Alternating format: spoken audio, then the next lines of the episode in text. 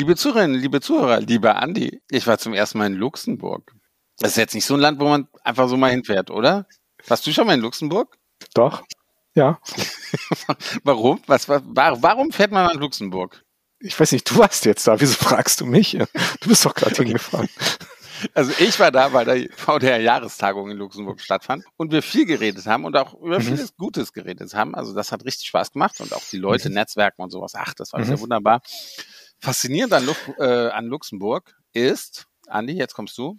Möchtest du unseren Hörern und Hörern vielleicht erklären, was der VDRJ ist? Achso, der, äh, das ist der Verband Deutscher Reisejournalisten. Mhm. Und warum bist du eingeladen worden? Äh, die haben auch einen PR-Kreis und ich bin Vorstandsmitglied ah. für den PR-Kreis.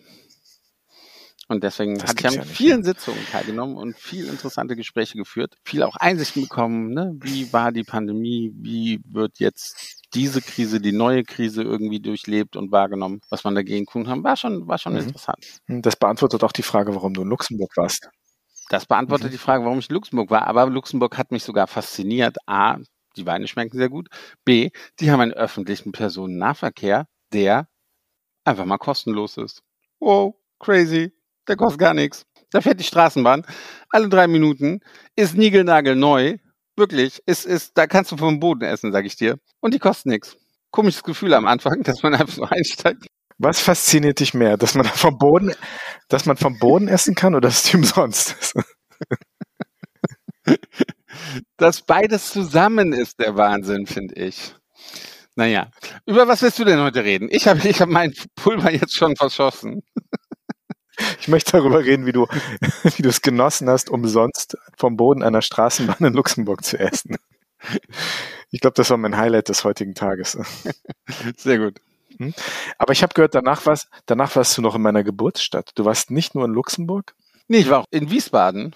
Dort war nämlich das Travel Festival von Merian, dem Magazin, was wir ja auch alle kennen, mhm. womit wir wahrscheinlich auch alle irgendwie mhm. groß geworden sind. Mein, mein Vater hat es immer gesammelt das weiß ich jetzt noch. Und die hatten mhm. ein Travel Festival, drei Tage in Wiesbaden und da war ich heute nochmal zu Gast und das war eigentlich sehr spannend, sehr schön, tolle Diskussionsbeiträge, tolles Bühnenprogramm, tolle Aussteller, schöne Location mitten in Wiesbaden in neuen, heißen diese Rhein-Main-Hallen, glaube ich, und war wirklich schön und tatsächlich, das Wetter war schön und dann waren wir in der Innenstadt, wir sind natürlich durch den Kurpark gelaufen und wir waren auch oben auf dem Neroberg. Schön da. Mann, du kommst ja rum.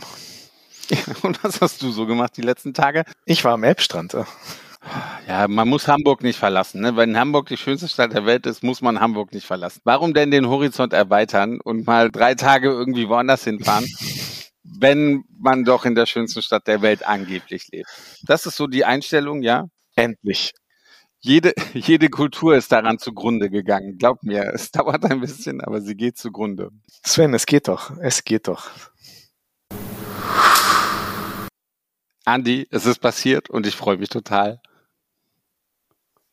Was? Das kam aber lange. Du freust dich gar nicht für mich. Naja, egal, ich werde es dir trotzdem erzählen. Ich, Grinse. Ich habe doch gefragt. Ich habe gefragt, was? Das kam so verzögert. Ist mir egal. Ich fliege ja. auch eh ohne dich und deswegen ist mir egal. total egal. Ende November geht's für mich und da freue ich mich schon so sehr drauf. Mit natürlich unserem Werbepartner Vietnam Airlines nach, dreimal darfst du raten, Vietnam.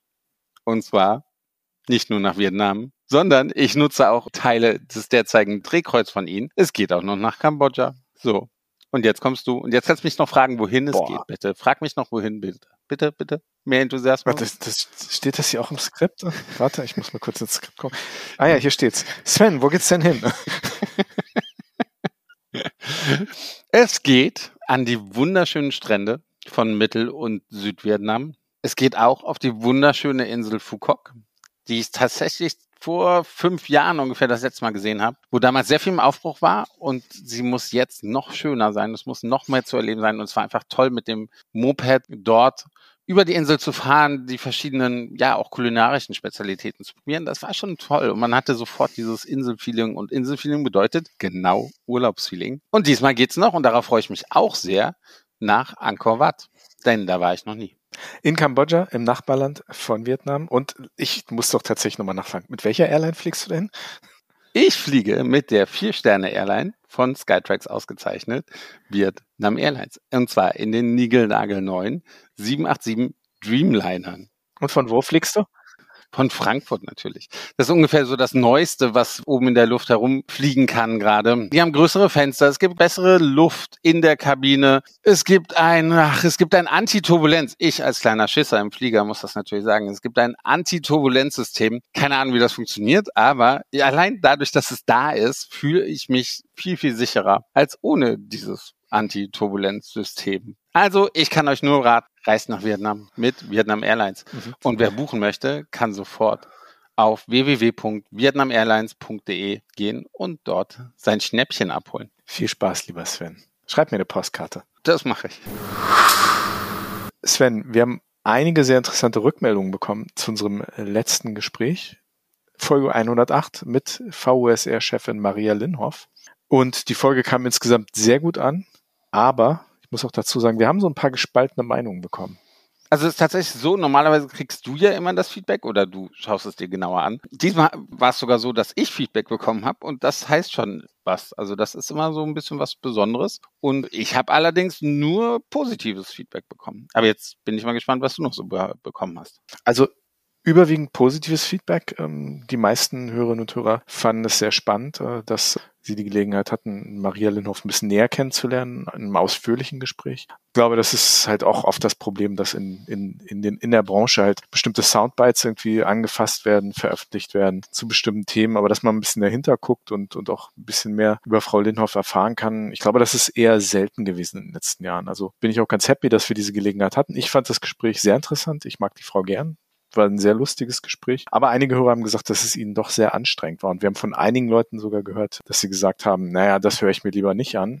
Aber dann hinterher gesagt haben, ja, ich bin froh, dass ich es mir angehört habe. Also man muss sagen, die Frau polarisiert ein bisschen, aber ich denke auch das ist okay. Ich glaube, wenn, wenn du den Menschen gleichgültig bist, äh, dann hast du auch nichts bewegt. Also von daher, ich bin happy mit dem Gespräch. Wir haben viele Rückmeldungen bekommen und ja, ich glaube, die Frau sollten wir definitiv wieder einladen. Ne? Also bin ich auch dafür, alleine deswegen, weil wir hatten ja ein paar Fragen vorbereitet, also wirklich mit, mit guten Gästen, also wir haben natürlich nur gute Gäste, aber am interessantesten ist es doch immer oder finden wir doch Gespräche immer, wenn wir nur die Hälfte der Fragen stellen können oder wenn wir nur ein Drittel der Fragen stellen können, die, auf die wir uns eigentlich vorbereitet haben. Weil dann sind einfach mhm. so viele interessante Aspekte, wo wir nachhaken, wo wir nochmal reinhorchen wollen und sowas.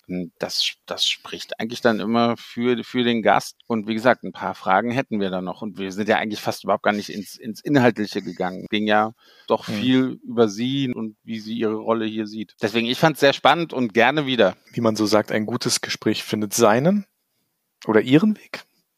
Wie dem auch sei. Ich fand's gut und gerne wieder. Aber Sven, wir haben einen neuen Gesprächspartner. Es sind zwei Wochen vergangen, hin und weg, Folge 109. Liebe Hörerinnen und Hörer, wir haben euch noch gar nicht begrüßt. Schön, dass ihr wieder dabei seid. Wir freuen uns sehr. Also auch wenn wir es manchmal vergessen, wir freuen uns immer, wenn ihr mit dabei seid und ja. auch wieder eingeschaltet habt. Genau, also eine Natürlich. verspätete Begrüßung war. Trotzdem schön, dass ihr dabei seid. Ja, und heute reden wir beim Thema, was ich sehr, sehr cool finde, sehr interessant. Aber du hast im Vorfeld so ein bisschen gesagt, das äh, wird so ein bisschen das Thema ähm, Blockchain äh, aller Sendung mit der Maus, hast du gesagt. Ja? Da musste ich sehr Nein, lachen. nein, nein, hier ist es, ja, du hast mal wieder alles total aus dem Zusammenhang gerissen.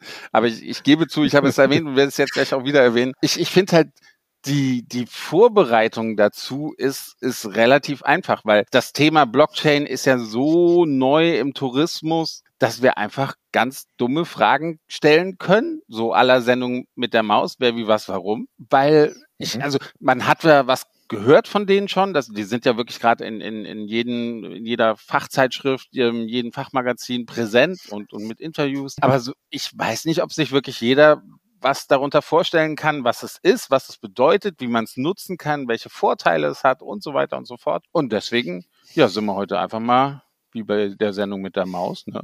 Wer nicht fragt, bleibt dumm. So sehe ich's. Darf ich auch ein paar erwachsene Fragen stellen, Sven? Ach, du bist mal wieder vorbereitet, wie immer. Es ist schrecklich.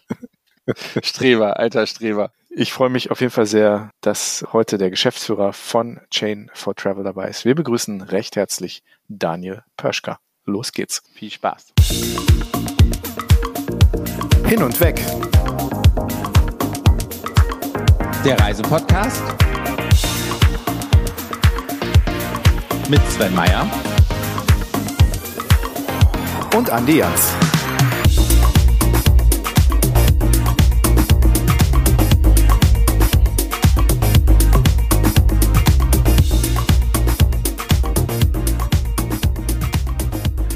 Lieber Daniel, herzlich willkommen. Herzliche Grüße nach Düsseldorf. So schön, meinen Gast aus Düsseldorf zu haben. Ich freue mich, dass du dabei bist, Daniel. Vielen Dank, dass ich dabei sein darf aus der schönsten Stadt der Welt. So sieht's aus. Oh, okay, da kommen wir später zu. Da kommen wir später zu. Muss Hier nicht wird äh, diskutiert gemeinsame Sache. Nee. Gemeinsame Sache wird gemacht. Daniel, wir steigen auch bei dir ein äh, mit unserer PR-freien Zone. Ähm, no Bullshit. Hier musst du ganz besonders ehrlich antworten, nicht, dass wir uns irgendwelche Sorgen machen. Daniel, du hast unter anderem als Hotelier, als Gastronom einige deiner beruflichen Schritte gemacht. Ähm, in eigentlich sehr pragmatischen No-Nonsense-Branchen. Ähm, Wie sehr kann dich Tech-Jargon und die Tech-Startup-Welt, in der du dich jetzt bewegst, nerven? Gibt es bei euch im Unternehmen zum Beispiel Massagen und ein Bällebad? Wir sind eine äh, 100% Remote Company, zwei, zwei Büros, ähm, sind sehr verstreut, äh, haben unseren, unseren, unser Arbeitsleben verbringen wir eigentlich virtuell. Ähm, virtuelle Massagen gibt's noch nicht, soweit ist das Metaverse nicht. Dafür haben wir das auch nicht. Ähm, Bällebad, gibt's nicht einen, äh, einem Kickertisch kann ich aufwarten. Ähm, Nerven davon tut gar nichts. Äh, wenn man bei, bei Tech in den Jargon rein, reingeht, ähm, insbesondere in das, in das Blockchain-Thema, da gibt's manche Use Cases, die fernab der Reisebranche äh, bei mir auf Unverständnis stoßen. Ja, Beispiel gelangweilte Affen, ne? der Board A Club, da habe ich nicht so den, äh, den Zugang zu. Ich denke aber, dass die, die Technik, die dahinter steckt, tatsächlich die Welt und unsere Branche im Besonderen zum Besseren verändern kann. Ne? Und ich glaube, darauf kommen wir gleich auch noch. Wahrscheinlich schon. Wir haben ja noch ein paar Fragen vorbereitet. Die zweite der PR-freien Zone. Wie sehr nervt dich die Frage, was ist eine Blockchain? Gar nicht. Gar nicht. Gar nicht. Muss man Nein, die das macht nicht- mir immer noch Nein, Wenn du erklärst, was du machst, jedes Mal. äh, musst jedes Mal erklären, oder? Immer wieder aufs Neue. Jedes Mal, natürlich, immer aufs Neue. Aber das Schöne ist, äh, die Funktionsweise steckt im Namen und es macht sehr viel Freude, das jedes Mal neu aufzudröseln. Da gibt es einen Block, der wird gehasht, der Hash landet im nächsten Block, das ist die Verbindung und dann machen wir immer so weiter. Das macht großen Spaß, das zu erklären tatsächlich. Die zweite ne, Frage ist, was ist ein Hash? Entschuldigung. Da gibt es einen Blog, Die wiederum da gibt's nervt. einen Hash, da gibt es noch einen Hash. Wie sehr nervt dich die Frage? Ähm, ihr werdet das wahrscheinlich nicht schaffen, mich dazu zu bringen, zu sagen, dass mich die Frage nervt. Ähm, wir sind ja in der bullshitfreien Zone. Ja, ne? ja, das, ja. Also ich werde das auch nicht behaupten. Äh, nee, nervt, nervt gar nicht. Ne? Es, sind, es sind relevante Fragen, die wir klären müssen, die bestimmen, äh, ob wir zukünftig eine Dezentralisierung sehen, nicht nur in der Reisebranche, sondern generell. Und dazu gehört, dass wir äh, unsere Kollegen, Mitmenschen ähm, aufklären, was diese Begriffe bedeuten und wie das funktioniert und warum das sicherer ist, als zentralisierten Systemen zu vertrauen. Dementsprechend bin ich äh, gar nicht genervt von diesen Fragen, sondern ich bin sehr dankbar um diese Fragen. Da gucken wir mal am Schluss, ne? was du zum Schluss dieses Interviews sagst. Wir schaffen alles. ja. Aber letzte Frage der PR-freien Zone, Daniel. Deine Lieblings-App und deine meistgehasste? Oh Gott, Lieblings-App. Äh, wo bin ich denn am meisten? Moment. Das kann man am Handy sehen. Äh, Ja, Echt? Äh, Okay. ich- wow. ich, Ja, ich Sven, guck nur es gibt sowas wie eine, wie genau. äh, äh, Lieblings-App.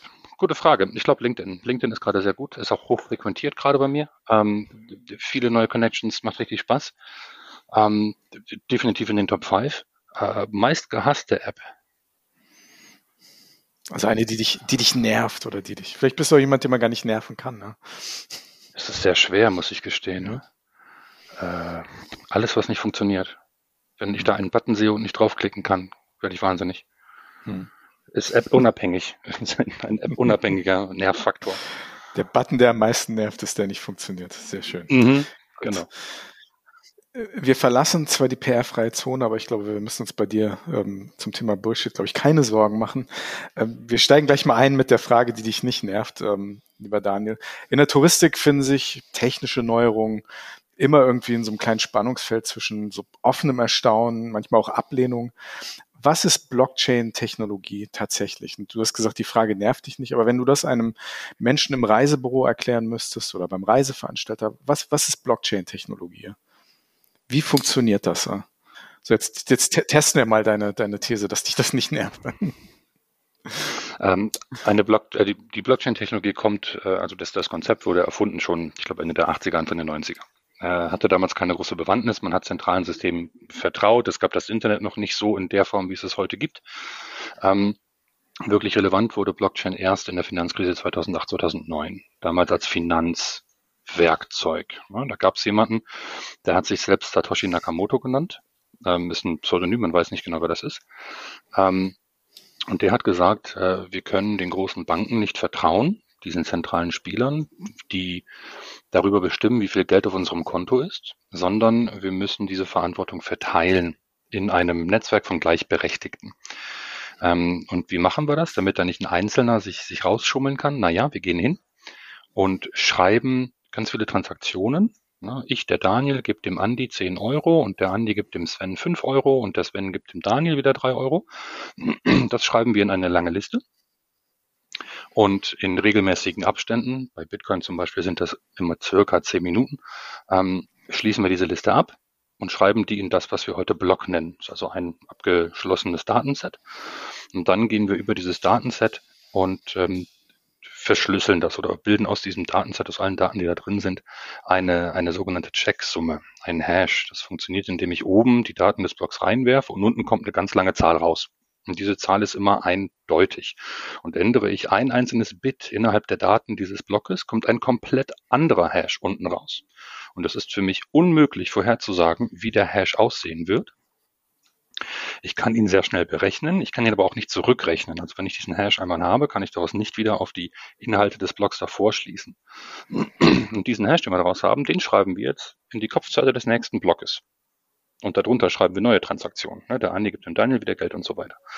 Ähm, und dadurch entsteht das, was wir heute Blockchain nennen. Ne? Diese Blöcke sind verknüpft mit den Hashes. Ähm, das an sich ist noch nicht wirklich sicher. Das wird es dadurch sicherer, dass wir diese Blockchain, Blöcke, die miteinander verbunden sind, auf vielen unterschiedlichen Knoten im Netzwerk duplizieren. Diese Knoten werden alle von unterschiedlichen ähm, Menschen, Organisationen, die sich gegenseitig auch nicht vertrauen, ähm, kontrolliert. Dadurch ist sichergestellt, dass wir äh, aus diesem Transaktionsbuch, dieser Transaktionshistorie, ganz viele Kopien haben, die alle identisch sind. Und sobald jemand von außen reinkommt und sagt, nee, nee, vor 23 Blöcken hat der Andi dem Daniel nicht fünf, sondern 27.000 Bitcoins gegeben, dann wird das Netzwerk diese Transaktion ablehnen, weil es weiß bereits im Netzwerk verteilt, gesichert durch unabhängige Knoten, dass diese Transaktion so nicht stattgefunden hat. Daraus kommt die Sicherheit. Das waren die Anfänge. Ähm, dann hat äh, 2016, 2017 ähm, ein, ein äh, junger Russe äh, namens Vitali Buterin ein, ähm, ein Add-on dafür entwickelt. Das hat er Ethereum genannt. Und dieses Add-on hat es ermöglicht, auf den einzelnen Netzwerkknoten nicht nur Transaktionen abzulegen, sondern auch kleine Applikationen laufen zu lassen. Das, was wir heute Smart Contracts nennen. Und ist es eigentlich genauso. Ne? Smart Contracts sind kleine Programme, die bei definierten Inputs immer definierte Outputs geben. Ähm, das kann alles Mögliche sein. Ne? Das kann ich sein, der vielleicht ein Hotel besitzt und dir, Andi, das Recht überträgt, in einem meiner Zimmer zu übernachten. Und dass ich dir dieses Recht übertragen habe, ähm, wird nun nicht nur in meinem PMS, in meinem äh, System gespeichert und nicht nur in deinem, sondern das gesamte Netzwerk weiß darüber Bescheid, dass da eine Transaktion stattgefunden hat. Die kann ich verschlüsseln. Ne? Das geht ja niemand wirklich was an, dass du an jemandem ein Zimmer gebucht hast. Aber das ganze Netzwerk hat eine äh, Transaktion gesichert. Und du und ich, wir beide wissen, was da stattgefunden hat. Gesichert ist das direkt zwischen uns über das Netzwerk, ohne dass wir einen Mittler zwischen uns gebraucht hätten, der dir und mir jeweils garantiert, dass unser Leistungsaustausch stattfindet. Ja, also der mir garantiert, dass ich dein Geld bekomme und dir garantiert, dass ich dich nicht abweise an der Tür. Und aus diesem, aus diesem Prinzip der dezentralen Absicherung bei immer ähm, Leistungsaustausch, der in der gleichen logischen Sekunde stattfindet. Daraus kann man neue Geschäftsmodelle bauen, die der Reisebranche helfen werden. Ähm, das Beispiel hier ist, und darauf muss man wirklich ein bisschen rumreiten, normalerweise in, der, in unserer Branche ist es so, du buchst das Hotel, du gibst dein Geld vielleicht heute, übermorgen oder sonst wann, dem OTA, dem Reiseveranstalter, immer du gebucht hast. Dann fährst du in Urlaub dann kommst du zurück und dann irgendwann darf das Hotel durch seine Buchungen gehen und mal ein paar Rechnungen schreiben ne, an den OTA oder an, an das Reisebüro. Ähm, dieser Aufwand und diese Zeitversetzung, die ist auf einer Blockchain weniger flexibel, als es, als es in der heutigen Welt ist und dadurch auch sicherer. Denn der Leistungsaustausch, ich gebe dir Zimmer, du gibst mir Geld, wird im gleichen Block gespeichert. Es gibt diese zeitliche Abhängigkeit nicht.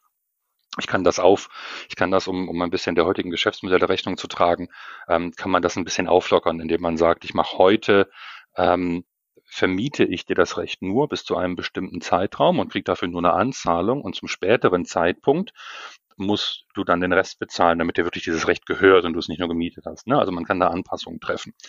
Aber grundsätzlich dreht sich die gesamte Idee von, von Camino darum, dass man in einem abgesicherten Raum, in einem abgesicherten Netzwerk von gleichberechtigten Partnern digitale Assets verschieben kann gegen Leistung. Ja, diese digitalen Assets können alles sein, alles, was ich tokenisieren kann. Das Recht in einem Zimmer zu übernachten, eine Massage vor Ort, ein Flugticket, aber auch ein Gutschein für das Fahrrad vor Ort oder um das Auto mal aufladen zu dürfen etc. Daraus entspinnen sich dann die Geschäftsmodelle, die wir aktuell mit den Partnern von Chain for Travel und später auch der Camino Foundation ähm, erörtern und brainstormen. Lass mich ganz kurz hier, hier ein, reingrätschen. Ähm, du hast jetzt Chain for Travel und, und Camino erwähnt. Was, was ist das? Also worum handelt es sich da? Was, was ist es? Wie kamt ihr auf die Idee? Erzähl ein bisschen darüber.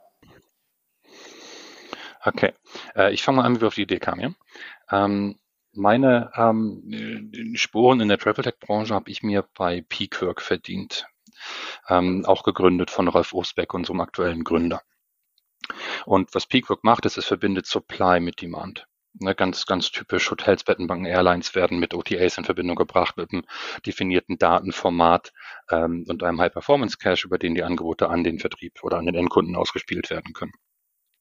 Und die größte Herausforderung, die wir ähm, bei Peakwork immer hatten, ist, wir das Key Account Management geht hin und findet eine Airline und einen Veranstalter, die zusammen gut zusammenpassen würde, stellt die beiden einander vor und sagt, prima, guckt mal, ob ihr Geschäfte machen wollt. Und dann verschwinden die beiden für Monate. Und dann kommen die irgendwann zurück und sagen, hey, ich hab, wir haben hier unser Commercial Agreement getroffen, jetzt können wir das IT-Projekt besprechen. Und dann startet das IT-Projekt. Und das alles endet darin, dass zwischen dem Zeitpunkt, dass die beiden von ihrer gegenseitigen Existenz wissen, bis zu dem Zeitpunkt, wo die erste Buchung stattfindet, das rechne ich in Monaten und nicht in zwei. Na, das, das kann über ein Jahr dauern. Und in dieser Zeit verbrennen wir natürlich Geld. Ne? Die Idee ist, äh, gerade in der Reisebranche, je mehr Spieler miteinander interagieren, desto besser ist es für die einzelnen Spieler, desto besser ist es für den Endkunden am Ende. Also müssen wir die Hindernisse, die da auf dem Weg liegen, liegen weitestmöglich beseitigen.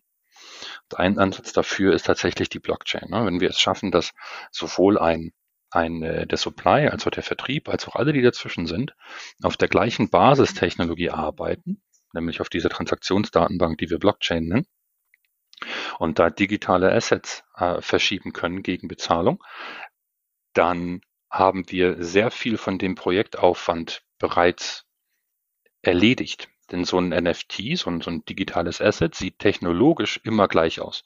Es unterscheidet sich lediglich darin, welche Dienstleistung in ihm kodiert ist. Und das ist wieder Businesslogik, ähm, über die sich äh, die Produktmanager der, der Partnerunternehmen den lieben langen Tag gerne unterhalten. Ne? Und die ganze Komplexität der IT haben wir so weit ausgekapselt, wie man sich das wünschen würde in der Businesswelt.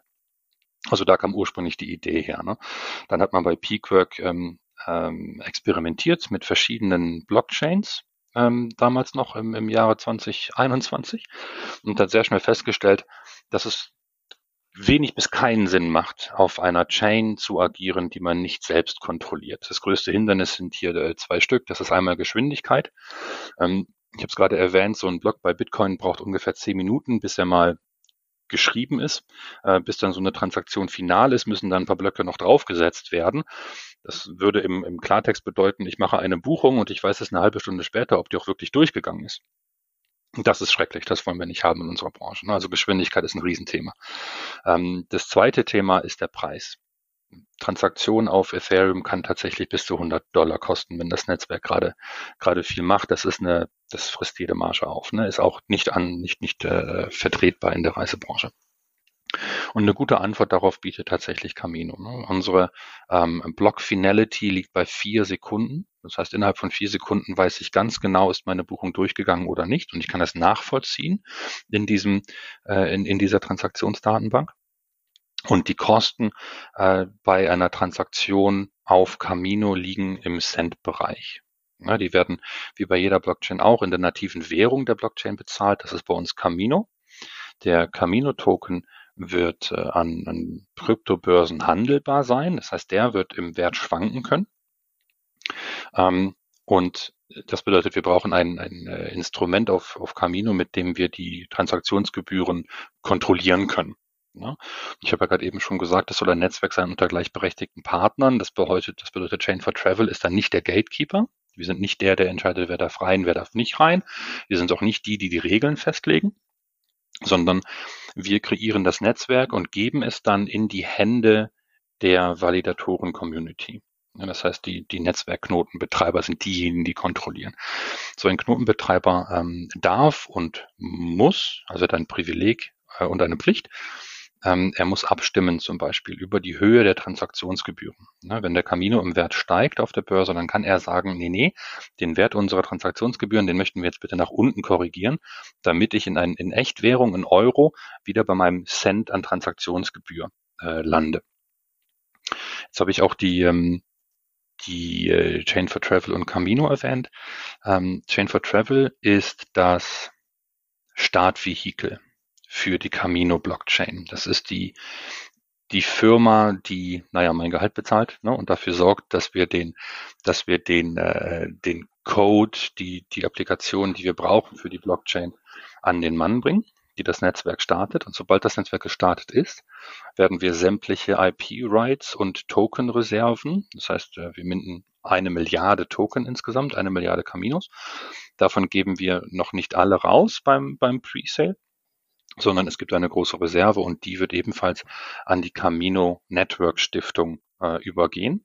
Der Sinn dahinter ist tatsächlich der Allgemeingedanke. Ne? Es soll ein Chain sein von der Reisebranche für die Reisebranche und das bedeutet, dass Chain for Travel oder die Camino Blockchain nicht gekauft werden können darf. Ähm, so rum. Ne? Und um das zu verhindern, übergeben wir alles, was die Camino Blockchain ausmacht, in eine Non-Profit-Stiftung. Hm. Ich, ich habe zwei Fragen, die nicht zwingend. Ich habe viele Finger gesehen. Die, die, die nicht zwingend äh, zusammengehen, diese Fragen. Das, das, mhm. das erste ist die Frage, es handelt sich hier natürlich schon um, um das Thema Monetarisierung, ähm, wie finanzielle Transaktionen laufen, aber es ist ja eigentlich, wenn man es genau nimmt, ja die Antwort auf die Frage, dass es in der Touristik so viele Systeme gibt, die nicht miteinander sprechen. Technische, systemische Inkompatibilitäten herrschen. Und das ist damit ja auch überwunden. Neben dem Thema ähm, Monetarisierung und, und Sicherheit, ne, sich nicht an Banken zu binden. Kann man das so beschreiben? Ist das eine, eine, eine halbwegs richtige Beschreibung? Also, dass sich die Branche auch systemisch mehr aneinander nähert? Es ist halbwegs richtig beschrieben. Okay. Ähm. Beschreib's mal ganz richtig, weil ich, ich habe ich hab so ein ja. Gefühl, aber ich, ich, ich, ich kann das noch nicht richtig in Worte fassen. Ne? Ähm, Hilf mir. Wir haben heute bei den verschiedenen Spielern der Reisebranche jeweils ein proprietäres System, das eine eigene Sprache spricht. Und davon haben wir eine Myriade. Ja. Ähm, Camino bietet hier eine Art ähm, Zwischenstufe für zwei Unternehmen, um sich zu verbinden. Eine Art allgemeingültige Zwischenstufe, um sich zu verbinden. Ähm, früher oder heute noch äh, muss sich ein, ein Hotel, das in, in, in drei unterschiedlichen OTAs verkaufen möchte, muss im Worst Case drei unterschiedliche APIs bedienen. Zukünftig wird es eine API bedienen müssen, nämlich die von Camino. Und ähm, auf Camino natürlich wird es eine Applikationsebene geben, ne, wo dann natürlich nochmal ein Datenformat definiert werden muss. Vielleicht kommen wir gleich nochmal zu. Ähm, und der die Distribution, die dieses Hotel vertreiben möchte äh, oder tausende Hotels vertreiben möchte, ähm, muss nicht mehr die 15, 20 APIs äh, ähm, äh, konsumieren, die es heute konsumiert, Schnittstellen, ne? mhm. sondern genau Schnittstellen, sondern lediglich eine. Das ist der Vorteil. Ne? Ich habe also einen, einen neuen Spieler im Markt. Ich muss nicht N-Verträge schließen und N-IT-Projekte aufsetzen, sondern ich brauche ein IT-Projekt und danach muss ich mich nur noch um die kommerziellen Fragen kümmern. Denn die Technik ist geklärt. Das ist der, der große Vorteil. Und die ähm, These dazu natürlich, dass es sicher ist. Ja, also man begibt sich Sicher. sozusagen in die Hände eines, in Anführungsstrichen, Anbieters, eines, eines Forums, einer Plattform. Aber das ist natürlich auch, glaube ich, ein gewisses Maß äh, an Vertrauen, was da nötig ist, zu sagen, ich, ich, ich mhm. mache das und äh, mhm. sozusagen alle, alle technischen, systemischen Eier in einen Korb zu legen, oder? Naja, wie schaffe ich Vertrauen? Ne? Also erstmal ist es nicht ein Anbieter einer Plattform, ja, wir sind Chain for Travel, ja, wir, wir stellen den Code bereit, aber wie gesagt, geht es in eine Stiftung. Ne? Wir kontrollieren das Netzwerk nicht. Wir geben die Kontrolle über das Netzwerk auch komplett auf. Ja, wir werden ein, äh, ein Validator sein, natürlich. Das heißt, wir sitzen mit am Tisch, wir entscheiden mit, aber wir sind eben nur eine Stimme. Ne? Und wir haben ähm, zum Beispiel auch, äh, es ist in der Kryptowelt üblich, bei, bei solchen Konstrukten, die man Decentralized Autonomous Organization nennt, da ist es üblich, dass derjenige mit der dicksten Wallet auch die meisten Stimmrechte hat. Na, ich bringe am meisten Geld, ich darf am meisten sagen, das ist so das gang und gäbe. Ähm, wir haben lange intern diskutiert, ob wir ein ähnliches Konstrukt machen wollen. Wir wollten jemanden, der viel investiert, irgendwie nicht benachteiligen für das, was er da investiert und haben dann schnell festgestellt, dass wir ein Wahlrecht allein auf Größe der Grund, allein aufgrund der Größe der Wallet, das, das wollten wir nicht. Das führte sich nicht richtig an, nicht demokratisch genug an, nicht nach dem an, was die Branche braucht. Dann haben wir versucht, das ein bisschen abzuschwächen. Ne? Wir haben gesagt, eine Wahlrechte äh, definieren sich vielleicht aus deiner, aus, aus du allein, du hast ein, ein Wahlrecht und dazu bekommst du ein bisschen Anteil Wahlrecht, je nachdem wie viel Geld du hast. Und da haben wir diverse Zahlenspiele äh, durchexerziert und simuliert. Und am Ende haben wir das alles weggeworfen und haben gesagt, jeder Validator hat genau eine Stimme. Egal wie groß, wie klein, ähm, wir machen das wirklich basisdemokratisch.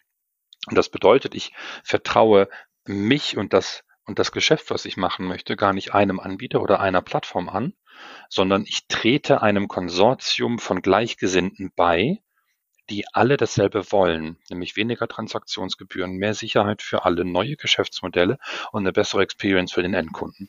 Hm.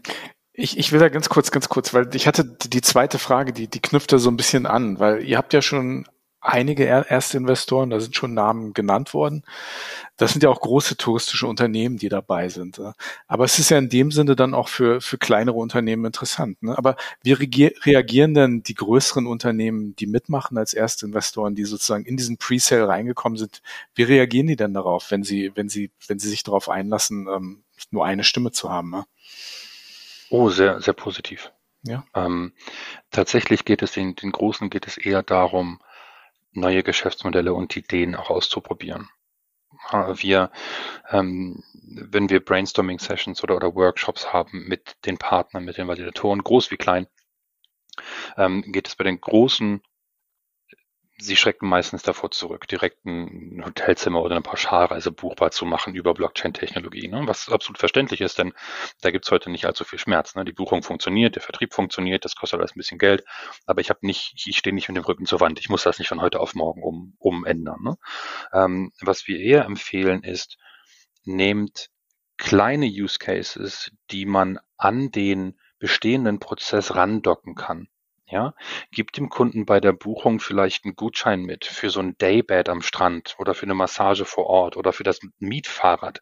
Etwas, das ihr in eurem linearen Buchungsflow noch nicht integriert habt, was ihr vielleicht dran docken könnt. Ja, probiert ein bisschen die Technologie aus. Damit kommen wir, kommen wir eigentlich schnell ins Gespräch. Ne? Und dann gibt es auch handfeste Use Cases, wo äh, gerade große Spieler auch ein Pain haben heute. Ne? Ein Thema ist zum Beispiel Loyalty. Ähm, ich muss mir erstmal kommerziell überlegen, was für ein Loyalty-Programm möchte ich eigentlich haben. Ne? Gebe ich Punkte aus, darf man die dann gegen Watches einlösen oder verrechne ich das immer irgendwie mit dem Zimmerpreis, gibt es Rabatte etc. Kommerziellen Fragen muss ich lösen. Ähm, und dann muss ich mir ein System schaffen, was ständig nachhält, welcher meiner Kunden hat wie viele Punkte für welche Dienstleistung bekommen und hat er das tatsächlich bezahlt oder hat er noch storniert hinterher und dann müssen die Punkte zurück und äh, hat er die Punkte vielleicht verschenkt an wen anders. Ne, diese Logiken muss ich bauen und genau diese Logiken bekomme ich auf einer Blockchain geschenkt. Ne, sehr einfach. Ne? Wir konnten zum Beispiel einen großen Partner gewinnen, äh, Miles More, ähm, die äh, ihr Miles More Geschäft auf Camino erweitern werden ne, weil sie sehen, hier gibt es prozessuale und operative Vorteile für mich, einfach weil ich durch die Technologie weniger Aufwand betreiben muss, um den Partner, der meine Meilen an einen Endkunden ausgibt, zu prüfen. Ja, ich kann sehr viel besser den Longtail abdecken mit dieser Blockchain-Technologie und habe sogar weitere touristische äh, Spieler direkt auf der gleichen Chain und kann sie anbinden, vielleicht als Redeem-Option oder als, als Partner, wo ich weiterhin Punkte sammeln kann. Ja, und da merkt man dann die große Dynamik, wenn alle Spieler auf der gleichen Plattform sind, kommt man sehr viel leichter ins Gespräch und sehr viel einfacher, in die Kollaboration. So viele Zwischenfragen. ähm, Entschuldigung. So, nein, nein, nein, alles gut. Das ist sehr, sehr spannend und, und ja klar, ich habe mich vorher auch ein bisschen damit beschäftigt. Finde das auch spannend, ein bisschen mit Blockchain. Fast. Ganz klar sieht man, sieht man die Vorteile. Jetzt habe ich so viel rumgeredet, dass ich die Frage vergesse. Ich hatte zwei Fragen. Dann, dann rüber zu Andi. Nein, nein, nein, nein, nein, nein, nein, nein, nein, nein. Ich will auch mal wieder zu Wort kommen. Wie groß seht ihr denn die Gefahr, dass andere große Player im Markt oder, oder ne, Leute, die vielleicht jetzt reisen oder Unternehmen, die vielleicht reisen, noch gar nicht so auf dem, auf dem Schirm haben, dann doch mit, mit reinspielen. Dann ist es doch, doch wieder so, dass ich zwei verschiedene Systeme habe und ich mich entscheiden muss und doch wieder diese, diese Anknüpfungspunkte brauche, oder? Naja, wenn man in der, in der Reisebranche mal so ein bisschen zurückschaut, äh, die großen disruptiven Erfindungen kamen eigentlich mal von außen. Mhm. Ja, MyTaxi hat die Taxibranche aufgemischt. Äh, Booking hat den Hotels ja. jetzt gesagt, wie Online-Vertrieb funktioniert. Mhm. Ne? Mhm. Ähm, dann haben wir Uber, gleiches Thema wie MyTaxi. Das waren alles Leute, die von außen kamen. Ja, die wussten nicht, dass das nicht geht und deswegen haben die das einfach mal gemacht. Und plötzlich bestimmen sie den Markt. Selbst unser Gründer, Ralf Usbeck, bevor er äh, damals noch Traveltainment gegründet hat, war er Vermessungstechniker. Der kam auch von außen. Der wusste nicht, dass das nicht geht, also hat er das einfach mal gemacht. Und ähm, was Camino ist, ist ein, ein Gegenentwurf zu den Oligopolen da draußen. ist ein Gegenentwurf zu den Großen. Ja, wir sagen nicht, es braucht die Großen nicht. Wir sagen auch nicht, es braucht die Intermediäre nicht. Jeder hat seinen, hat da seinen Mehrwert in der Supply Chain, ne? ganz offensichtlich.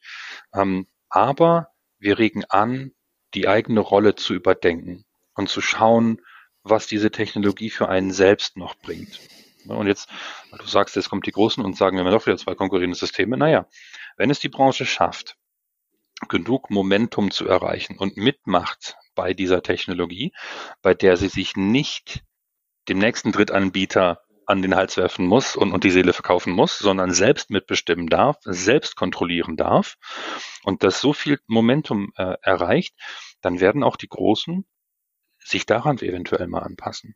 Ja, und es wird vielleicht äh, äh, Anträge geben, dass ähm, ein großer auch selber ein Validator werden möchte. Und dann liegt es an der Branche abzustimmen, ob er rein darf. Ja, also natürlich gibt es die Großen. Natürlich haben die einen, einen Sinn und Zweck.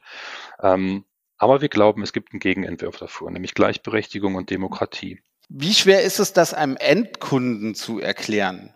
Weil du hast gerade selbst auch gesagt, ne, bei Booking, nehmen wir Booking.com, äh, gibt noch viele andere äh, Plattformen. Es ist ja einfach. Ich kann da auch mein Hotelzimmer in, in 30 Sekunden buchen, wenn ich weiß, welches, welches Hotel ich möchte. Wo, wo ist dann der, der Vorteil für den Endverbraucher? Also erstmal haben wir natürlich eine sehr geringe Durchdringung der, von Krypto in der Bevölkerung. Na, die Marktdurchdringung ist ungefähr mit der zu vergleichen wie die des Internets 1997. Und die Stimmung ist auch ungefähr die gleiche. Es gibt viele Ideen, die aufsprießen. Es gibt viele, oh Gott, viele Betrügereien, die daraus passieren. Ja, Geschäftsmodelle werden ausprobiert, scheitern wieder. Sehr ähnliche Stimmung, sehr ähnliche Wachstumskurve. Ähm, man stelle sich vor, man hätte damals Aktien vom Internet kaufen können. Das wäre jetzt cool. Ne? Ähm, so, also erstmal natürlich müssen wir eine Entwicklung hinlegen. Ja, ähm, das, das Schöne dabei ist, dass die Zeit für uns spielt. Die Jungen, unter 20-Jährigen, die haben schon in Deutschland, ich glaube, so 40 Prozent eine Wallet. In Amerika sind das über 50. Ja, die kommen, die kennen sich damit aus, die wissen, wie das funktioniert. Ähm, das heißt, da spielt die Zeit natürlich für die Technologie und auch für diesen Dezentralisierungsgedanken. Jetzt kommt es zum Endkunden. Was hat der Endkunde davon? Ähm, wir müssen den Endkunden heranführen, ähm, insbesondere die, die eben nicht dieser Demografie angehören, die Dezentralisierung und, und Krypto schon kennen. Dafür gibt es Konzepte, die wir erarbeitet haben, wo der Endkunde gar nicht weiß, dass eine Wallet im Hintergrund, dass eine, eine Wallet oder eine Blockchain im Hintergrund arbeitet. Ne? Das interessiert ihn ja auch eigentlich gar nicht. Er hat einen ganz normalen Login, Username, Passwort, so wie er hat auch. Er darf sein Passwort auch vergessen, das darf er neu anfordern, etc. Das funktioniert alles. Ähm, das funktioniert, also er hat erstmal erstmal keine Umgewöhnungs- äh. Der große, große Vorteil, der dem Endkunden blüht, wenn er sich entscheidet, ähm, auch bei Camino mitzumachen oder auch auf die, auf die Plattform kurz zu kommen, was perspektivisch in ein, zwei Jahren passieren wird, ist, ihm gehört dann tatsächlich das Recht, das er gekauft mhm. hat. Wir haben gerade eben davon gesprochen, ich, Daniel, verkauft dem Andi das Recht, in einer Hotel, über, in einem Hotel, in einem Zimmer zu übernachten mit, mit Frühstück, äh, Sea-View etc. Ähm, heute ähm, bekomme ich dafür von Booking das Versprechen, dass das Hotel Bescheid weiß und dass ich dann da auch wirklich kommen kann. Und dieses Versprechen wird auch immer eingelöst. Ja? Ich kaufe aber nicht, ich, ich kaufe nicht tatsächlich den Besitz dieses Rechtes. Und das kann auf einer Blockchain tatsächlich ganz anders sein. Dann hat der Andi plötzlich das Recht, er hat dieses digitale Asset in seiner Wallet und er kann darüber verfügen, wie er will. Er kann das zum Beispiel an dich, Sven, verschenken. In der Annahme, dass ihr euren Düsseldorf-Hamburg-Konflikt löst. Er kann es auch verkaufen. Also mir sehr geizig. okay. Ähm, er kann es auch verkaufen. Ja, er kann, er kann feststellen, einen Tag vorher, oh, das, das schaffe ich gar nicht mehr. Und es wird mit Sicherheit Last-Minute-Portale geben, wo man genau solche Rechte dann auch wieder veräußern kann. Ja, das gleiche gilt ähm, äh, beim, beim Thema äh, Self-Sovereign Identity, Thema Datenschutz und Datensicherheit.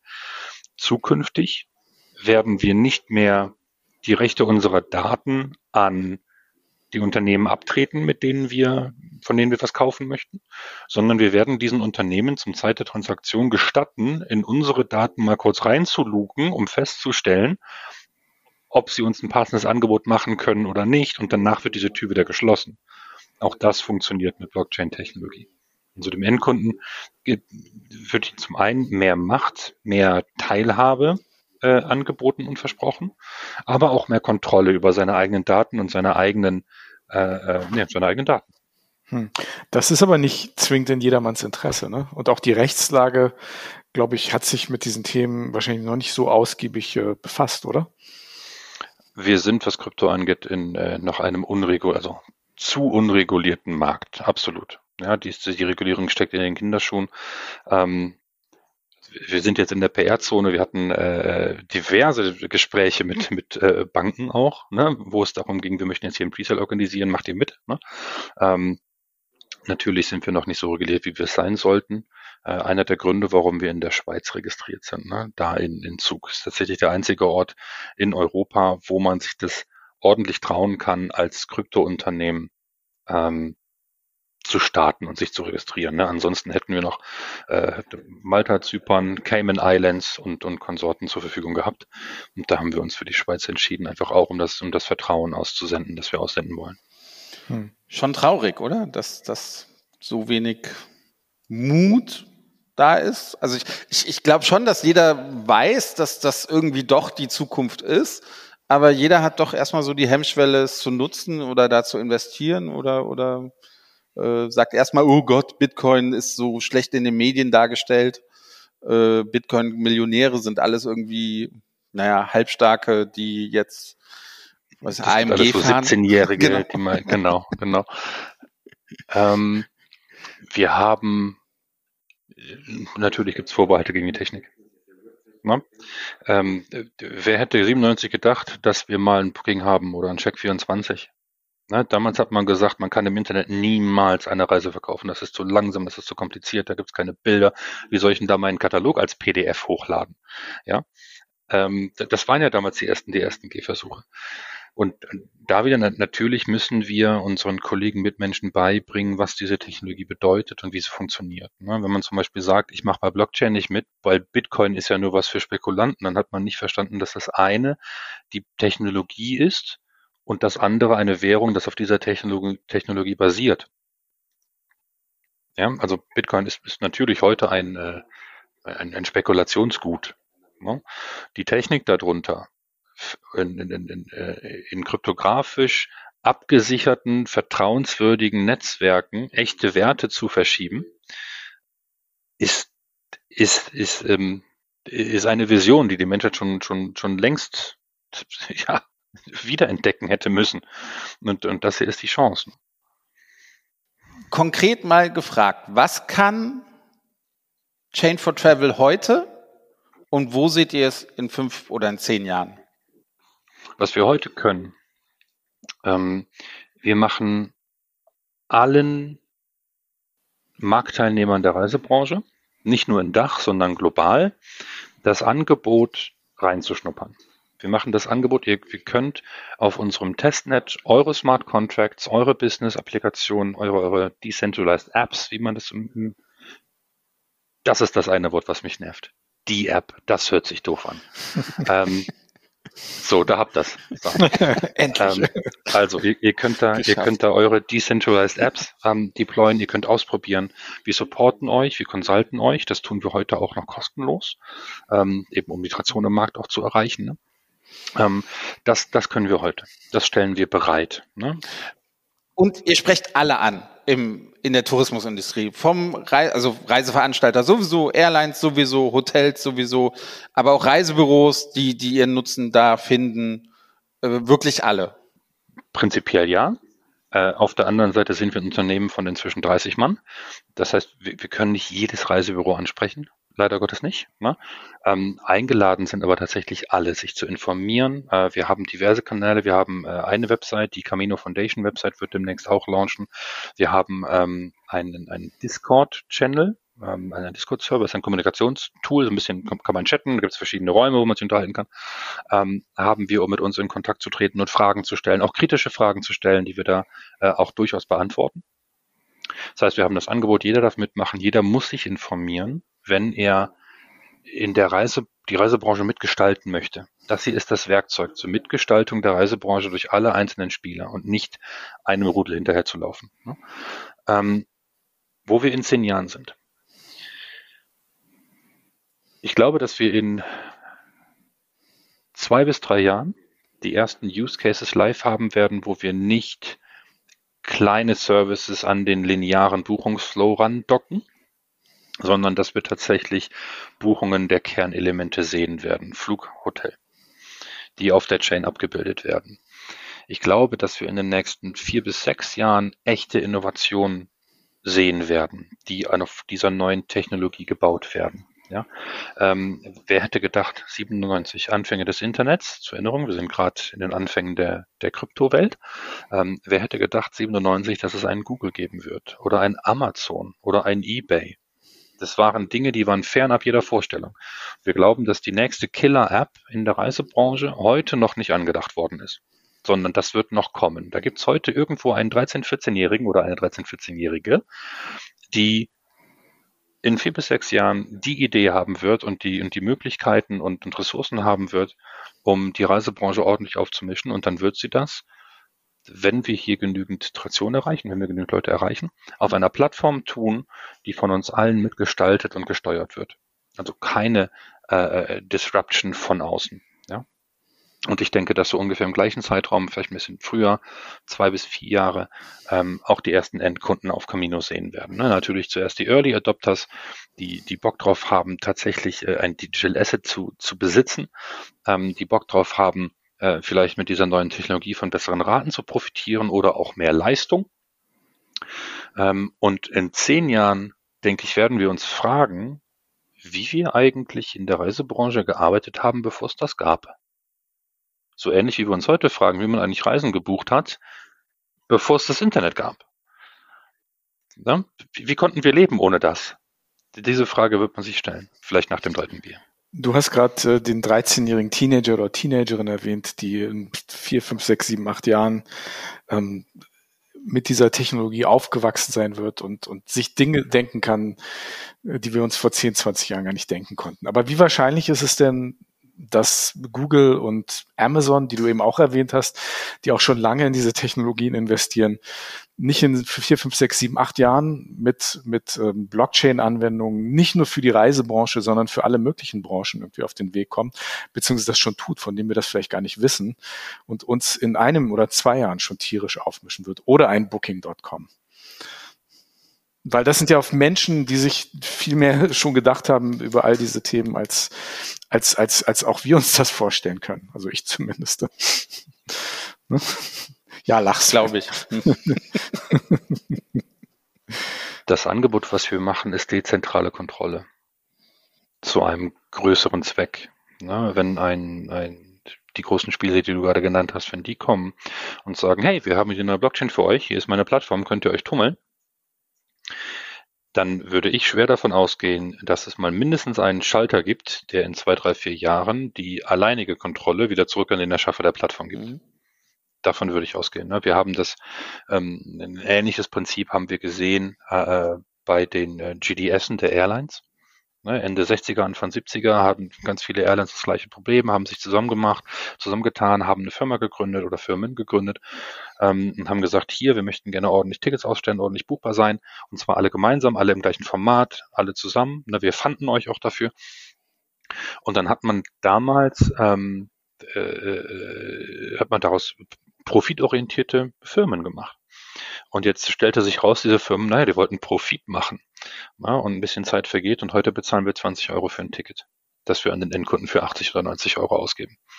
Ähm, und die gleiche Gefahr wird eben gebannt durch nicht nur dezentrales, äh, nicht nur durch, durch dezentrale Technologie, sondern auch durch dezentrale Kontrolle die wir als, als Chain for Travel abgeben an das Konsortium, an alle Validatorenknoten auf Camino. Okay, Dezentralisierung hin oder her, aber Profit wollt ihr ja auch machen. Also du sagst, äh, ihr, ihr, seid ja kein gemeinnütziger Verein, der sich hier gegründet hat, sondern ihr habt ja sicher auch ein Profit-Motiv. Und, und wenn ihr eine Milliarden äh, Camino ähm, Tokens sozusagen auf den Markt mhm. schmeißt, ähm, ist das ja auch eine Ansage, muss man auch ganz klar sagen, oder? Das ist ja das jetzt nicht irgendwie mal, mal irgendwie 3000 oder 50.000, sondern das ist eine Milliarde Camino Tokens, die in eurer Hoffnung, denke ich, ähm, irgendwann mal ziemlich viel wert sein werden. Andi, das ist meine absolute Lieblingsfrage. Mhm. Nervt sie dich? Nein. ähm, dazu zu sagen ist, diese, diese eine Milliarde Community-Token, die sind finit. Es wird niemals mehr geben als diese eine Milliarde. Also wir können keine nachdrucken, ne, wie das, wie das eine Regierung könnte. Ähm, wir haben natürlich ein Interesse daran, dass die Camino-Token im Wert steigen was natürlich ist. Ne? Das wird auch die, das wird die Foundation mit den Mitteln ausstatten, die sie braucht, um die Weiterentwicklung der Camino Chain zu, zu forcieren, ja, neue Features zu bauen, über die natürlich im Konsortium auch abgestimmt werden darf. Ne? Bauen wir eine Bridge zu Ethereum oder zu Cardano? Bauen wir eine neue Wahlmöglichkeit für die Validatoren? Das werden Dinge sein, über die man perspektivisch abstimmen kann. Dann müssen die natürlich auch programmiert werden von Entwicklern da draußen, die natürlich auch eine Miete bezahlen müssen, die natürlich wiederum bezahlt werden müssen. Dafür ist die, die große Token-Reserve Reserve da. Ja, wir brauchen dieses Geld schlicht oder die Foundation wird dieses Geld brauchen, um die Chain weiterzuentwickeln für, äh, ich kann es nur auf Englisch, für das Greater Good of All. Ja, wir sind da wirklich ideologisch unterwegs. Ähm, das ist so richtig. Äh, Wenn es um, um ähm, das Businessmodell der Chain for Travel AG gibt, geht, äh, die, die Frage mag ich noch viel lieber. Ähm, wir werden oder andersrum, ein, ein, ein Partizipitant der, der Camino-Blockchain wird niemals eine License-Fee bezahlen oder eine Setup-Fee oder eine Support-Fee oder eine, es wird nicht mal einen Vertrag geben, in dem sowas geregelt wird. Ne? Ähm, den einzigen Vertrag, den es tatsächlich gibt, ist, wenn man beim Presale mitgemacht hat, dann gibt es einen Kaufvertrag über die Token, die man erhält. That's it. Full stop.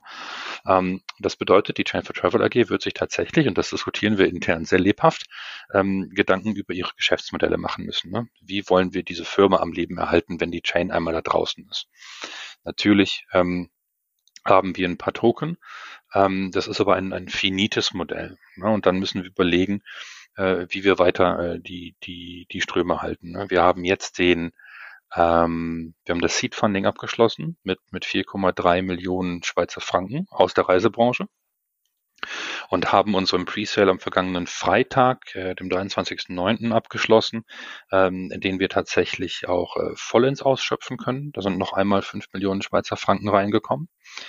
Ähm, das heißt, wir haben ein bisschen Geld auf dem Konto. Ja, wir haben eine Runway, die hat ein, ein sichtbares Ende, aber das ist nicht morgen sondern in Jahren kann ich das messen. Ne? Und das ist die Zeit, die wir haben, um uns die Gedanken über nachhaltige Geschäftsmodelle zu machen. Und da ist natürlich ähm, Funding äh, äh, äh, Consulting ist natürlich ein Thema. Wir sind die, die es erfunden haben, dann werden wir consulten. Ähm, dann äh, äh steht natürlich zu, zur Debatte, dass wir, ähm, was wir heute noch, noch nicht machen, wir bauen keine Applikationen auf Camino. Ja, wir ähm, gehen, wir stellen die, die Basistechnologie bereit und auf dieser Basistechnologie dürfen Applikationen gebaut werden. Ne? Da gibt es eine Voucher-Plattform, eine Trading-Plattform, gibt Miles More mit den Punkten, es gibt Loyalty-Anbieter, es gibt Ticketing, ähm, Systeme, die gebaut werden wollen. Und wir selbst bauen keine App, einfach weil wir nicht in Konkurrenz, Konkurrenz treten wollen. Ähm, dieses Prinzip halten wir heute hoch. Wenn wir in drei Jahren ne, sämtliche Rechte an die Foundation übertreten haben, selber die Chain vielleicht gar nicht mehr weiterentwickeln, sondern das wer anders tut, dann werden wir vielleicht auch mal einen D-App-Entwickler auf Camino. Aber das ist ferne Zukunftsmusik und, und unwahrscheinlich. In welcher Währung werdet ihr euch bezahlen lassen? Oh, Camino natürlich. Okay. Das ist die Währung für touristische Produkte. Okay. Es natürlich in Camino. Okay. Sehr schön. ähm, du hast gerade erwähnt, dass der Presale abgeschlossen ist, wenn wenn Andy und ich jetzt noch investieren wollen oder mitmachen wollen. Was was haben wir? Ich habe schon geguckt. Was haben wir für Möglichkeiten? Geht, geht nicht mehr. Hm. Wir können eine um, ähm. E-Mail schicken, habe ich gesehen, Sven. Man kann per E-Mail anfragen. Schicken Aber Fax. das Fenster für den Presale ist. Äh, genau. Habt ihr noch eine Faxnummer? oh Gott, nein, ich habe nicht mal eine Festnetznummer, Leute. ähm, die, nee, ist gelogen. Die Change for Devil hat eine Festnetznummer. So. Ähm, nein, ihr könnt uns natürlich eine E-Mail schicken und sagen, dass ihr nach wie vor Interesse habt zu investieren. Äh, wir sind im Moment noch dabei, unter Hochdruck den, den Presale abzuarbeiten. Ähm, werden natürlich aber intern auch schon diskutieren, ähm, wie weitere Investmentmöglichkeiten bestehen. Ne? Ähm, wir haben in unseren Tokenomics, ähm, das ist ein, ein, ein eine Tabelle innerhalb unseres Light Papers, in dem wir aufschlüsseln, äh, für welche Zwecke diese eine Milliarde Token, die wir minden, verwendet werden sollen. Und darin gibt es auch einen, einen Topf, der nennt sich Second Sale. Ähm, und den werden wir natürlich irgendwie äh, verfügbar machen. Ne? Entweder es gibt tatsächlich einen Second Sale zwischen uns und also direkt zwischen uns und, und äh, Investitionsinteressenten ähm, oder und ähm, oder der nächste Schritt wäre tatsächlich das Listing auf einem Exchange, also auf einem Krypto-Exchange, wo man dann ähm, bei dem sogenannten I, IEO äh, dann auch mitmachen kann und sich mit Caminos eindecken kann. Da bin ich gespannt. Also ich, ich habe ich hab vorhin schon geguckt, aber. Hast du die Mail schon fertig? Schickst du gleich ab. du wolltest das Gespräch noch abwarten? ja, also schickt uns gerne die E-Mail. Äh, schickt uns mhm. gerne die E-Mail. Ähm, es, es gibt natürlich eine Warteliste. Ja, also für, für den nächsten Investitions. Ja, weil wir kennen uns haben wir eine Warteliste ja, angefertigt. Genau. Und da kommt's rum. Jetzt weißt du, warum Sven dich eingeladen hat. Nein, ich, ich war tatsächlich äh, natürlich ein großer Verfechter. Ich, ich wollte wirklich mit euch sprechen und, und das ganze System nochmal genau dargelegt. man liest natürlich, im Moment, im Moment werdet ihr gefeiert von den Medien. Also es ist ja schon so, mhm. ihr geht ja auch ein bisschen ungewöhnlichere Wege. Ihr hattet ja vor zwei Wochen jetzt euer, ja was war's? Eure Veranstaltung auf Mallorca, die ja auch ja, ja, das war unser Hello World Event. Hello World Event. Gibt's auch nicht so viele. Also kannst gerne ein bisschen was darüber erzählen. Warum, wie kam ihr auf die Idee? Ja. Was, was ist da passiert? Gerne. Wir schaffen hier eine, eine, eine Plattform von der Reiseindustrie für die Reiseindustrie. Die Kollegen sollen sich austauschen, müssen sich austauschen, müssen neue, neue Ideen diskutieren, die mit dieser Technologie möglich werden. Und wir haben ähm, seit unserer Gründung äh, Anfang des Jahres festgestellt, dass es relativ schwierig ist, das in Einzelgesprächen zu tun. Ja, das ist kompliziert. Wir müssen, äh, haben, haben festgestellt, wir müssen dafür sorgen, dass einmal alle Interessenten im gleichen Raum sitzen und den gleichen Vortrag hören und die gleichen Denkanstoße bekommen. Ja, damit sie hinterher ähm, sich dazu auch austauschen können. Und genau diesen Zweck hatte Travel Unchained. Wir wollten die Branche zusammenführen, äh, ihnen noch einmal erklären, was Camino eigentlich ist, was wir damit bezwecken, ähm, was sie selber auch tun müssen. Ne? Sie müssen sich ja beschäftigen mit dieser Technologie, müssen Leute dafür abstellen, müssen vielleicht auch Geld investieren und haben Ihnen auch äh, einmal geteasert, was für Use Cases es gibt. Und das sind natürlich die ersten kleinen äh, äh, Gehversuche, ne? wenn man da an Loyalty denkt. Oder wir hatten eine, eine äh, Blockchain-basierte Tombola haben wir vor Ort gemacht, wo jeder Teilnehmer seine eigene Wallet bekommen hat mit vorgeladenen Camino-Token und konnte dann eigene äh, äh Tombola-Lose kaufen mit dieser Wallet. Ja, da konnte man dann Sachpreise gewinnen. Ähm, und das, es ging alles in Realtime. Ja, jeder hat äh, sich mit seinem eigenen Handy-Device eingeloggt, hat seine Wallet geöffnet, hat gesehen, ich kann hier Lose kaufen, dann hat man drei Lose gekauft, dann ploppte man sofort auf dem großen Präsenter-Screen auf äh, mit seiner Wallet-Adresse und dann wurde eben ausgelost. Ne? Und dann hat man auf seinem Device gesehen, ah, ich habe gewonnen. Ne? Und hat man technisch hat man tatsächlich dann dieses digitale Asset in seine Wallet übertragen bekommen. Dieses Asset kann man als QR-Code anzeigen, ist dann auf die Bühne, hat den QR-Code gezeigt ähm, und dann wurde vom Host von, von Manuel wurde dann dieser QR-Code äh, äh, eingelöst und war damit ungültig. Das ist das, das äh, Pendant zum Zerreißen des Gutscheins. Ne? Ähm, und dann wurde der Sachpreis ausgehändigt. Und da konnten alle Teilnehmer einmal am, echten, am eigenen Leib spüren und erfahren, was diese Technologie möglich macht. Und das war schon sehr faszinierend. Ne? Und dann haben wir natürlich ähm, äh, in Vorträgen äh, berichtet über weitere Use Cases, über die, über die Validatoren, was deren Rechte und Pflichten sind, wie das Wahlsystem funktioniert, etc. Ähm, wie viel gibt es? Natürlich wie viele Validatoren? Im Moment haben wir 70 eingetragene Validatoren. Das ist die Startmenge. Ja, alles Spieler aus dem Markt, ähm, alles große Unternehmen, die, die, die Bock haben mitzumachen. Genau, das ist die, die, die Startgruppe. Ne? Da natürlich, wir haben Partner äh, nicht nur in Dach, sondern äh, weltweit. Ja, es gibt in, in Australien sind, sind Partner, wir haben in Asien Partner, äh, in Bogotá ähm, und, und äh, Brasilien haben wir inzwischen Partner, wo wirklich around the clock ähm, gearbeitet wird, dass Camino naja, ein globaler Erfolg werden kann. Hm. Der Name Camino, ne, das ist Spanisch, heißt glaube ich der Weg, ne? Mhm. Oder ein, auf, ein Pfad. Auf Italienisch, auf Italienisch ist es der Kamin, also, haben wir gelernt. Ja, okay.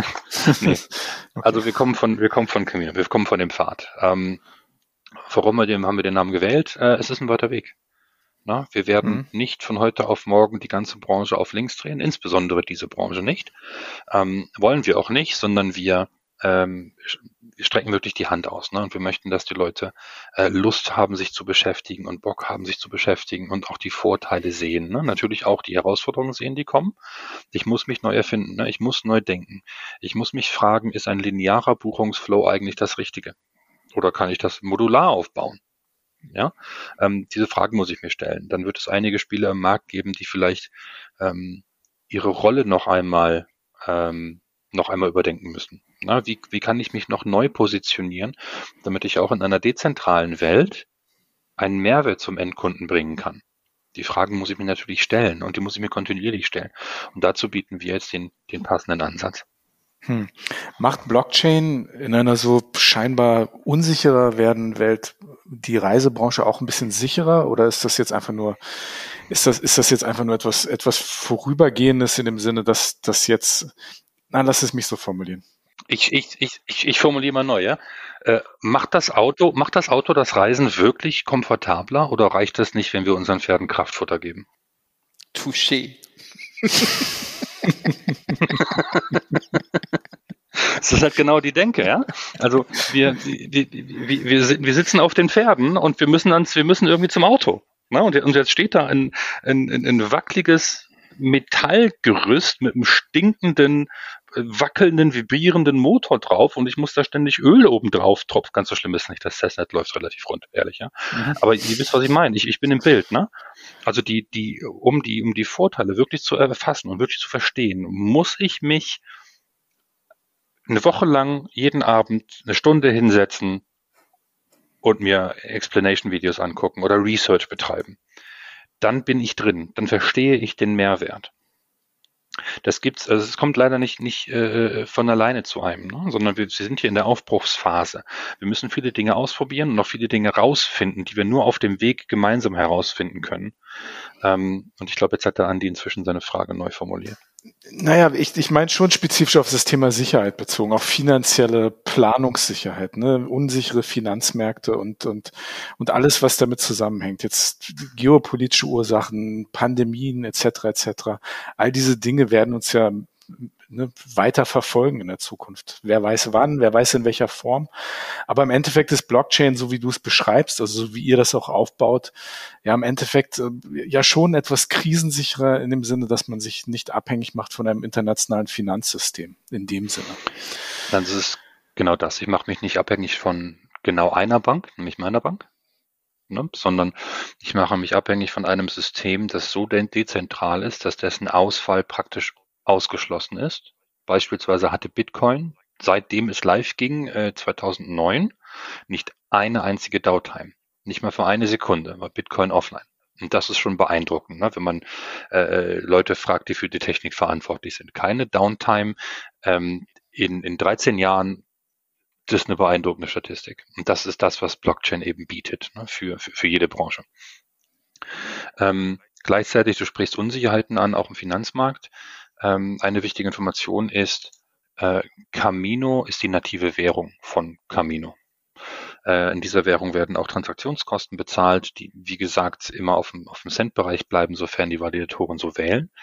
Ähm, wir sind uns allerdings relativ sicher, dass wenn ich Daniel dir, Andi, äh, mein Hotelzimmer verkaufe, dann werde ich mir heute Gedanken darüber machen, was für einen Preis ich darüber haben, was ich dafür haben möchte. Und in zwei Wochen kaufst du vielleicht erst, weil du dann erst das Angebot gefunden hast. Dann möchte ich, dass dieser Preis nicht mit der Börse schwankt, den ich dir da angeboten habe, diesen Preis, ähm, sondern ich möchte, dass dieser Preis stabil ist. Und zu diesem Zweck haben wir einen Partner gefunden, ähm, Stanhope, eine, eine äh, Finanzfirma mit einer Electronic Money Lizenz und Zugang zur litauischen Nationalbank, also Europäischen Nationalbank, ähm, die einen äh, sogenannten Stablecoin auf Camino launchen werden. Ein Stablecoin ist eine Kryptowährung, die immer einen genauen Gegenwert zu einer Fiat, also einer normalen Währung hat. Ja, also ein Stable Euro auf Camino wird immer ein Fiat Euro bei einer Bank sein, auf einem, auf einem Treuhandkonto. Ähm, wenn man Stablecoin googelt, findet man schnell schlimme Sachen. Ähm, es gab Stablecoins äh, oder die, die Stablecoins, die es da draußen gibt, bis auf eine Ausnahme, sind eigentlich alle nicht so sonderlich stable. Die haben alle irgendwelche Backings, manche in Gold, manche in anderen Kryptos, manche in, in tatsächlich der Währung, die sie versuchen nachzuahmen. Ähm, aber deren Deckung ist fast nie tatsächlich das, was im Umlauf ist. Ja, es gibt äh, ein Beispiel, äh, USD Tether beispielsweise hat eine Marktkapitalisierung von, von mehreren hundert Millionen Dollar. Ähm, auf äh, den Bankkonten liegen aber nur zweistellige Millionenbeträge. Ne, das heißt, gäbe es hier so einen Run on the Bank, würde nicht jeder Halter von oder nicht jeder Besitzer eines USD Tether Dollars ähm, auch seinen echten Dollar zurückbekommen. Ja, da spielt ganz viel das, das äh, man muss Vertrauen in die Währung haben. Das ist bei den Stablecoins, die Stanhope äh, veröffentlichen wird, anders. Oh, ein weiteres negatives Beispiel ist Luna, Terra Luna. Ein, ein, Beispiel, wenn man das äh, googelt, kriegt man äh, Gänsehaut. Da wurde der der Wert des, des Luna-Tokens auf künstlich auf einem Dollar gehalten, indem man ein, ein äh, arithmetisches, ein, ein, ein mathematisches äh, Magiespiel getrieben hat mit einer Zweitwährung, die dann so den Wert änderte, dass es wieder so lohnte, sie zu kaufen, damit der Luna wieder auf einen Dollar Wert kommt. Und da hat jemand ähm, diesen, diesen Algorithmus genau studiert, hat eine Schwachstelle gefunden und hat sich gedacht, Mensch, wenn, wenn ich da mal ziehe an, an dieser Stelle, dann müsste das doch da hinten auseinanderfliegen und dann kann ich doch dagegen wetten. Und dann hat er das gemacht und Terra Luna ist komplett zerflogen. Ne? Heute ist dieser, dieser Stablecoin, der nie stable war, nicht mehr ein Dollar wert, sondern nicht mal einen Cent, glaube ich. Hm. Ähm, ganz anders ist es beim Stablecoin, den wir auf Camino haben, haben werden. Da ist es so, jeder Stable Euro ist immer genau ein Fiat-Euro auf einem Bankkonto und kann auch dagegen jederzeit ausgetauscht werden. Das zur, zur Sicherheit. Ne? Also wir haben Euro, eine europäische Bank, die da die, die echten Geldwerte hält und ähm, die es den, den Teilnehmern von Camino ermöglichen, ihre Dienstleistungen auch quasi in Euro anzubieten. Oder Dollar oder Pfund. Das sind die beiden anderen Währungen, die wir als Stable-Version haben werden auf Camino. Sicherlich ein Thema, was uns noch länger beschäftigen wird, was in Zukunft immer wichtiger wird. Bisschen technisch, aber ich glaube, die junge Generation kann vielleicht was anfangen als Anjo und ich. Wie alt seid ihr zwei denn? Ich schätze euch nicht älter an als mich. Oh, Andi wurde im letzten Podcast, in der letzten Folge jünger geschätzt als ich. Das hat mir doch sehr wehgetan. Äh, ähm, jetzt ist nämlich Raten unseres Alters verboten. Wir sagen jetzt. ja, wir sagen es einfach. Ich werde morgen 49. Ja. Oh, krass. Und Sven? Äh, 45. Nicht morgen, also ich bin 45. Okay. okay, dann bin ich ein kleines bisschen jünger als ich, aber ich hoffe, als, als, dann bin ich ein kleines bisschen jünger als ihr, aber ich hoffe, ich konnte euch das ein bisschen näher bringen. Und das konntest du, das, auf jeden Fall. Konntest du tatsächlich, ich weiß nicht, Sven wird wahrscheinlich jetzt den ganzen Abend googeln. Hier und da mal, ja. sind ja ein paar Website-Namen gefallen, wo man ja mal jetzt was, was schauen kann. Ja, auf jeden Fall, äh, zwei Eindrücke haben sich erwehrt. Das eine ist, du willst mir irgendwann mal ähm, Hotelzimmer verkaufen, Daniel. Und der zweite ist, dass wir von euch noch äh, viel hören werden und vor allem von Camino. Chain for Travel ist die Firma, mit der ihr am Start seid. Äh, die Blockchain heißt Camino. Die Währung heißt Camino Token und ja, ich bin mir ganz sicher, dass wir noch einiges von euch sehen und hören werden. Daniel, war super interessant. Vielen, vielen Dank, dass du mitgemacht hast. Vielen Dank euch auch. Ne? Und wenn irgendwelche Fragen sind äh, von euch oder euren Zuhörern, bitte wendet euch an uns. Wir haben Bock, euch mitzunehmen auf die Reise. Sehr schön. Danke für das interessante Gespräch und die tollen Einblicke. Und, und beste, gerne, Grüße, beste Grüße nach Düsseldorf. Zurück an Hamburg. Jawohl. Mach's gut. Danke. Ciao. Bis dahin. Ciao.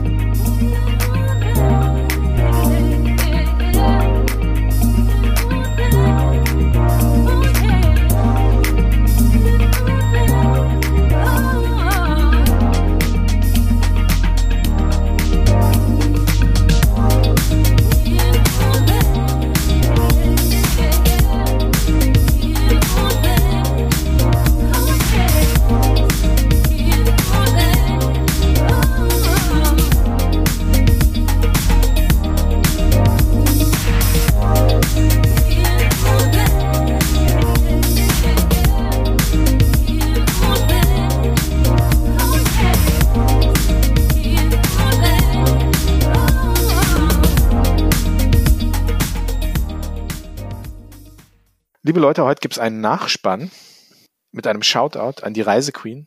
Zum ersten Mal übrigens. Premiere, Premiere bei Folge 109. Wie gesagt, mit einem Shoutout an die Reisequeen. Dani Leis. Hallo Dani. Schön, dass du wieder in Kappadokien bist äh, und uns Bilder geschickt hast. Danke, danke, danke und viel Spaß. Das war's. Ciao.